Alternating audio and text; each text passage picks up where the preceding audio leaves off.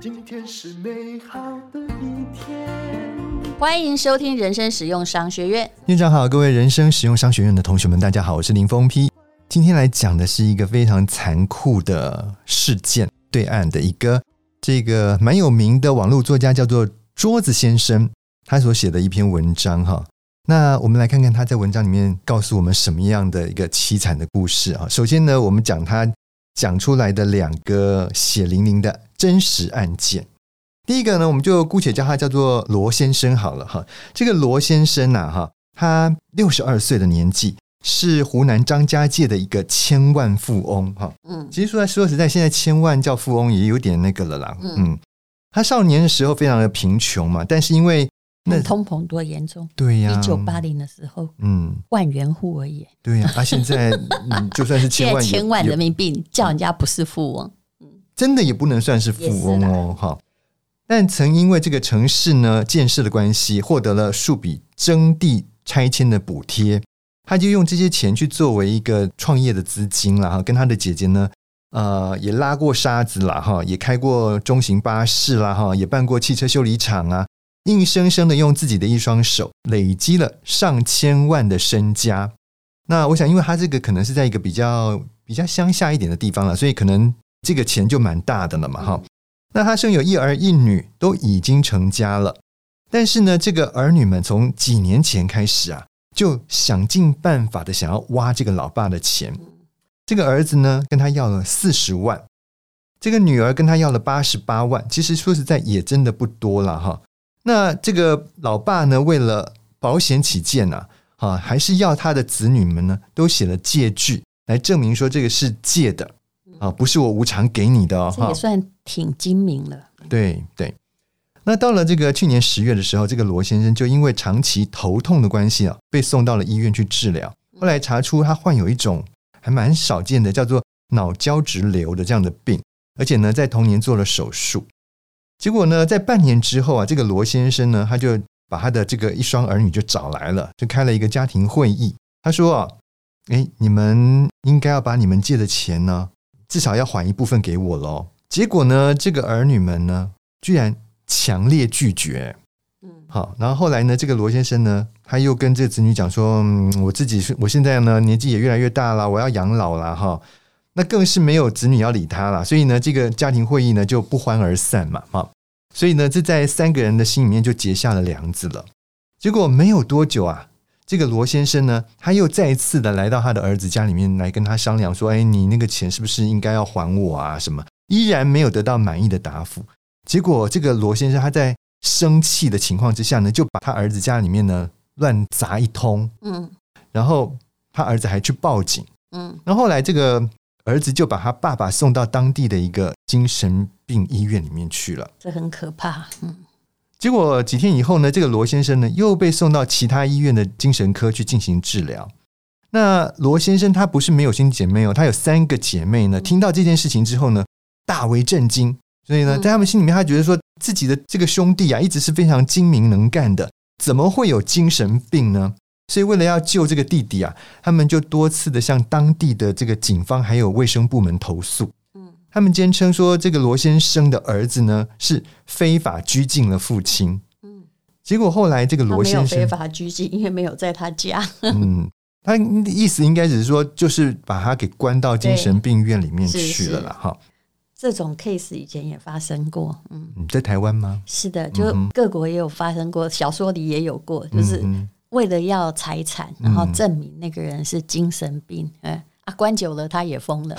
嗯、对哦，有可能。然后这个罗先生他就亲自在这个可能是在精神病院里面写了一份申诉书来给这个向外界求救嘛，哈。他就说，哎，第一个他郑重声明他自己不是精神病患，但是我觉得这个可能可能不会有人相信，因为一般来讲精神病患都认为自己没有精神病啊，他觉得是你病啊。对对对。嗯、第二个，医院呢无视他精神状况正常的事实，而限制了他的自由，而且呢强制给他用药。第三个，他恳请所有的相关部门对他所谓的病情来进行调查。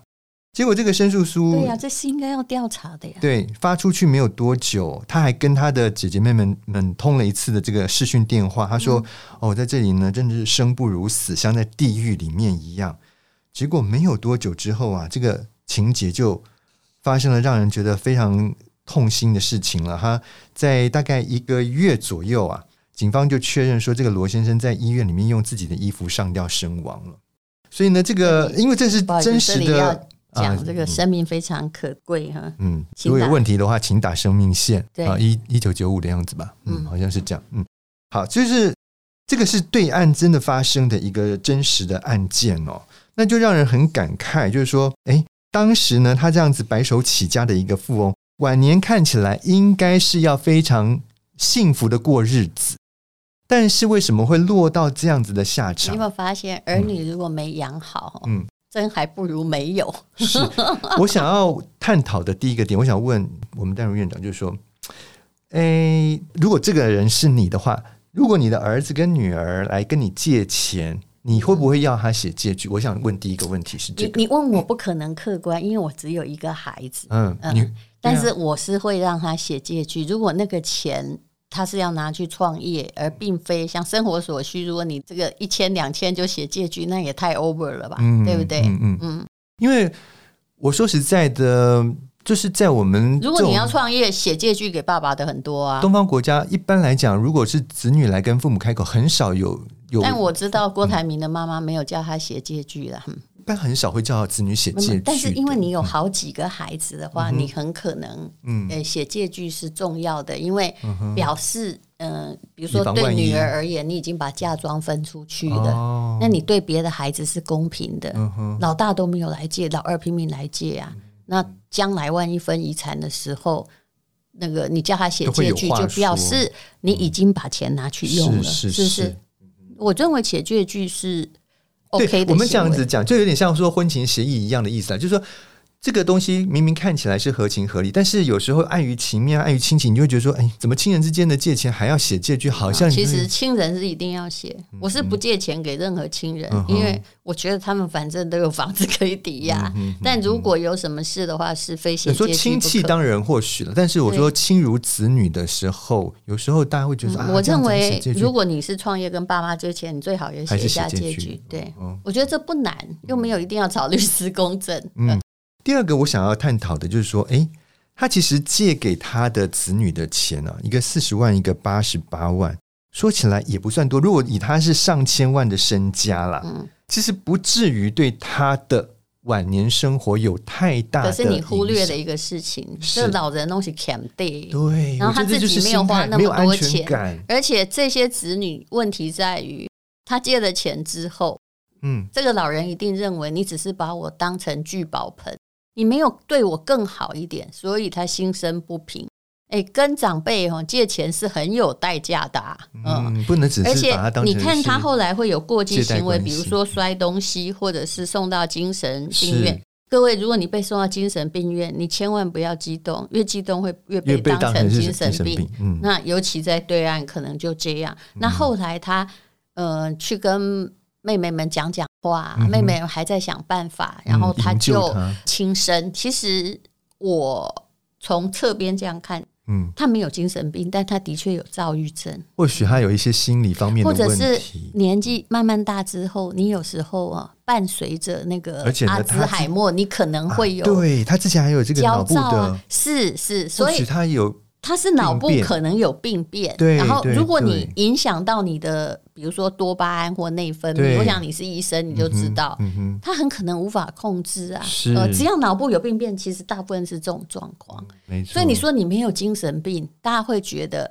你还是有过激举动啊。对，嗯，对对。而且你后来还会采取极端方式。是。其实这个老人的精神是。出了一些问题，嗯，当然，我觉得这子女哈用的方法也很绝啦，嗯哼，他其实应该好好问爸爸说：“那你，我们的确跟你借的钱，而我们现在没有办法还给你，嗯哼，那请问有没有什么可以用其他的方式来？你希望我们做什么，或者是也许每个月还多少这样，就置之不理。大家是在解决问题吗？不是嘛？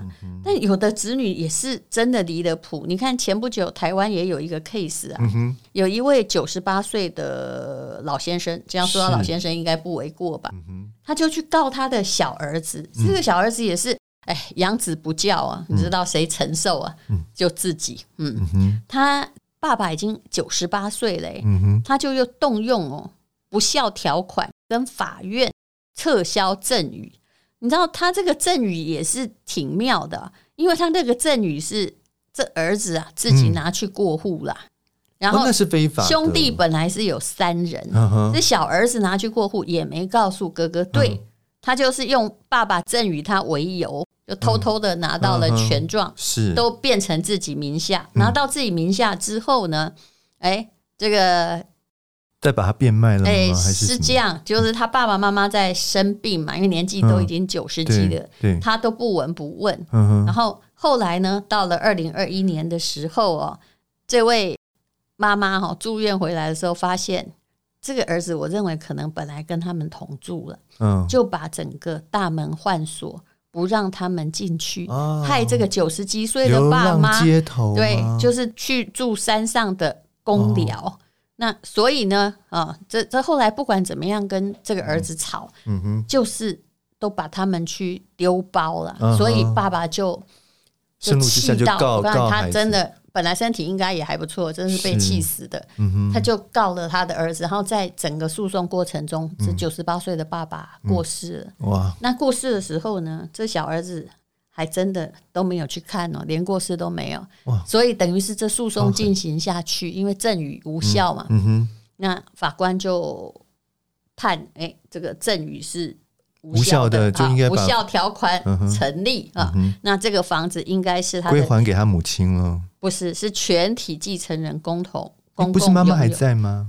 妈妈也过世了。妈妈跟小孩都有啊，妈妈可以先拿走一半，这五百万先拿走两百五，剩下两百五，三个兄弟平分，而不是哎，好开心哦，一个人就把他用赠与过户过掉了，是真的。哎，不过养出这种儿子，我觉得老人应该伤心的不是房子，伤心的是我 怎么会养成这种小孩呀？我接下来要讲这个故事，其实也是差不多的状况。这也是这个刚刚我们讲的这个桌子先生他写的第二个故事哈。嗯、这个我们就姑且叫他黄老太太好了哈。她、嗯、跟丈夫呢育有了一子四女。哎，这个在嗯一胎化的对岸那个时代其实非常少见了，讲、嗯、五个孩子，乡村对对对。那年轻的时候呢，夫妻两个人呢，含辛茹苦将五个子女拉拔长大嘛，哈、嗯，也在这些年攒了一些财产了，大概就近百万。嗯，那在别人的眼里呢，这两口又有两老口又有钱，其实说实在，真的也不是很多。对对对，呃，子女又不用他们操心，他们的晚年应该也是让人羡慕的。结果没想到啊，就是这一笔财产让五个子女的关系分崩离析。哎，才一百万呢。嗯。前不久，因为呢，这个老太太黄老太太呢，跟她的丈夫啦哈因病住院，然后呢，这个老夫妻的两个小女儿，就老四跟老五呢，就开始不安分了，然后他们就把父亲的现金现金全部卷走，此后呢，就拿着这笔钱出去呢，哎，到处去玩，让自己的爸爸在愤怒跟绝望之中死在了医院里，跟刚刚那个老先生其实差不多嘛哈，只是金额的大小差很多。为了讨回公道，其他的三个子女带着母亲来到了老四，就是那个第四的女儿哈的的这个单位。可是没有想到是双方一见面就大打出手，闹得不可开交。他们的老母亲呢，被他们一边一个大力的这样拉扯，毫不顾及到她的年事已高，身体孱弱。嗯，结果在现场的调解员的劝解之下呢，一行人又回到家里面。没想到的是哈，哎，两个妹妹就已经很糟糕了，对不对？你不要以为其他三个三个不是站在妈妈那边吗？不是哎，他们是回到家里面去去翻东翻西，去想说还有没有什么其他东西可以挖。哎，你想想看，这个妈妈看到这样的情况，能够不难过吗？所以这个老人的儿子呢，他就不断的游说他的母亲说：“你要把房子。”过户到自己的名，就过户到儿子的名下来了。嗯、甚至在父亲住院的那段时间，他不止一次掐着父亲的脖子问其他的财产在哪里。嗯，好，就为了这些争产的问题啊，这些这个父亲被几个子女逼到这个气死了。你觉得这是理财失败还是家庭教育？家庭教育失败，是的，真的。其实重点在于。如果哈，你脑里只有钱，或你一直都在底层生活，嗯，每天就想到的是要钱吃饭，有钱真好。你用这样教育子女，你的答案就是变成这样。知识还是重要的文明啊，嗯嗯。所以他在后面的一个结论，我们来听听看。他说：“哈，呃，以东方人崇尚这个儒家思想的观念里面，我们最念及的是血脉上面的亲情。人们常说血浓于水嘛，哈。但这些年来，我们看过很多。”为了钱，兄弟反目成仇的故事，也见过太多因为利益分配不均而导致一家人从此老死不相往来的案例。嗯这些赤裸裸的案例，无一不在告诉我们一个事实，就是在巨大的利诱下，有时候其实也不见得要需要很多钱。像刚刚那个才一百万呢、欸，看你的那个多少。对，就是说，如果今天你是零的话，嗯，一万也很多啊，是对不对？对，五万也很多啊，对对。但如果你本来已经有一百万，现在我要。让你用一百万让你抬起头来，你还比较不愿意，嗯、对不对？嗯嗯。他说，在巨大利诱下，人性的贪婪往往很轻易就能够将亲情击败。所以啊，以前是很亲的亲人，以前是说很亲的亲人，那就是一辈子的家人。现在的亲人可能就是有一点血缘关系的人。那其实哦，这种事情也不是只有在对岸才发生。我想，如果大家还有一点印象的话，哈，我们这边以前有一位，我想。戴院长应该有听过，就是那个什么清国大王有没有？嗯，清国大王陈陈先生，就落到最后都很难下葬嘛。对，我真的不知道很难下葬代表什么意思哎，就是因为在法律并不是说还没分完财产不可以下葬，你知道根本没有这个逻辑啊。我不知道他们是为什么要等到四年之后才下葬，拿爸爸来赌气呗。很夸张，然后呢，就是也是一样，财产可能分的不够平均，还是什么了？那么有钱也是这样。对，哎，还有更糟的呀！你有没有看到台北有一个巨大的，本来是做牛肉出身的，四个儿子为了争产，其中一个漂漂了两个啊啊！所以啊，你看，然后呢，讽刺是什么？刚刚的故事还没完呢。嗯，那个那个，我说清国大王那个啊，嗯。我们不是讲说他因为儿子分产问题，他被延迟了四年才下葬嘛？嗯，结果后来他的那个大儿子啊，嗯，同样的故事又再重新上演一次，他自己传统，对他自己的财产又是面临到他的等于孙子辈的呀，又来一次这个因为争产的关系啊，你你在做下面再看嘛？所以你刚刚提到一个重点，这个真的就是教育的问题，是是不是钱的问题，是教育的问题。对，你看孙子如果看到爸爸这一辈的人。就是爸爸、叔叔这一辈的人就是这样子在对待阿公辈的，是啊。那你觉得他们怎么可能会有样不学样呢？对，对不对？所以这就很悲惨。有时候也难怪，真的靠自己努力啊。为什么我们有一集的节目当中在讲刘墉老师的一个文章，有没有？你还记得吗？他也讲到一个点啊，就是说。有时候很多子女的还不如只有一个子女，一个子女没啥好说，不不孝就是不孝了嘛，对，对不对？反正都给你啊，还有一个子女不孝的也很多了，对啊，你只是少伤心那么多的频率，是是是 是，但是伤心也不用眼见这么让人心烦的，就是说子女为了那个财产在那里争啊。其实处理钱一向是一个很重要的逻辑，嗯、也不是说慷慨就好哦，嗯、真的，我有时候仔细去想。我基本上也不算什么太有钱，可是我是谨慎的，嗯、我也不会让旁边的人软土生绝哦。因为如果我太肆无忌惮说哈，大家拿去花吧或什么，我可以跟你讲，嗯、你买来的冯轩会买亿呀，啊，你一定买不到亿，嗯、你买到的是贪婪，对对，对不对？对。所以你一定要很谨慎的去处理金钱跟你的人际的关系，嗯、而且你要那让你旁边的人明白。不劳而获，实在没有成就感。嗯，嗯嗯，我觉得我们家我该怎么说呢？至少哈，我爸妈，我们每个家庭有每个家庭的沉重问题。嗯，但我爸妈教育是成功的呀。嗯哼，我跟我弟弟从来没有因为钱的分摊，哎，我觉得有任何的争。你说教育是不是一定？我觉得是你们两个的自觉很够。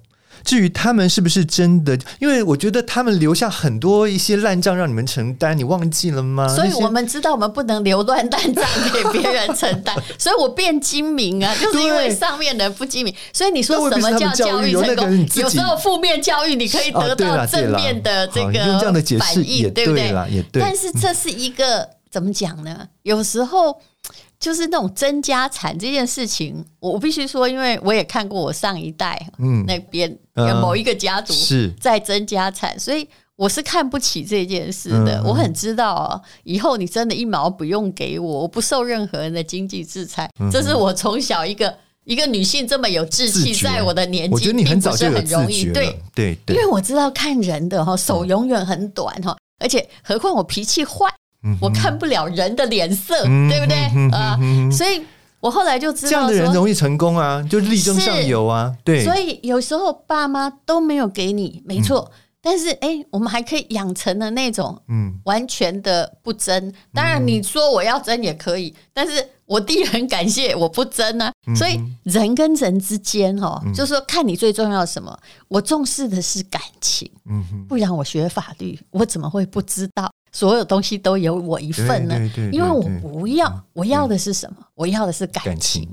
但是问题是，我也不会因为就是感情而乱挥霍，让你觉得哈，我本来啥都没拿到了，你知道吗？这无所谓。可是，哎，你又把我当摇钱树，这是我看到的很多影剧圈或者是一个家庭有人致富之后的问题。对对对，这个我也不会犯。嗯嗯，所以我仍然维持着我的哎。让我快乐的生活水准，嗯、但是老实说啦，人生实用商学院就是告诉你啊，理财实在是一个重要的课题，不是怎样赚钱哦，嗯、那包括你的人际关系。嗯哼哼，这次的推荐大家这一本《穷思维富逻辑》是我们院长的新书啊、呃，现在呢在各大网络书店都买得到，应该可以，都可以，都可以。嗯、好。请大家去买来看一下。是，谢谢，嗯、谢谢大家。今天是勇敢的一天，什么能够将我为难。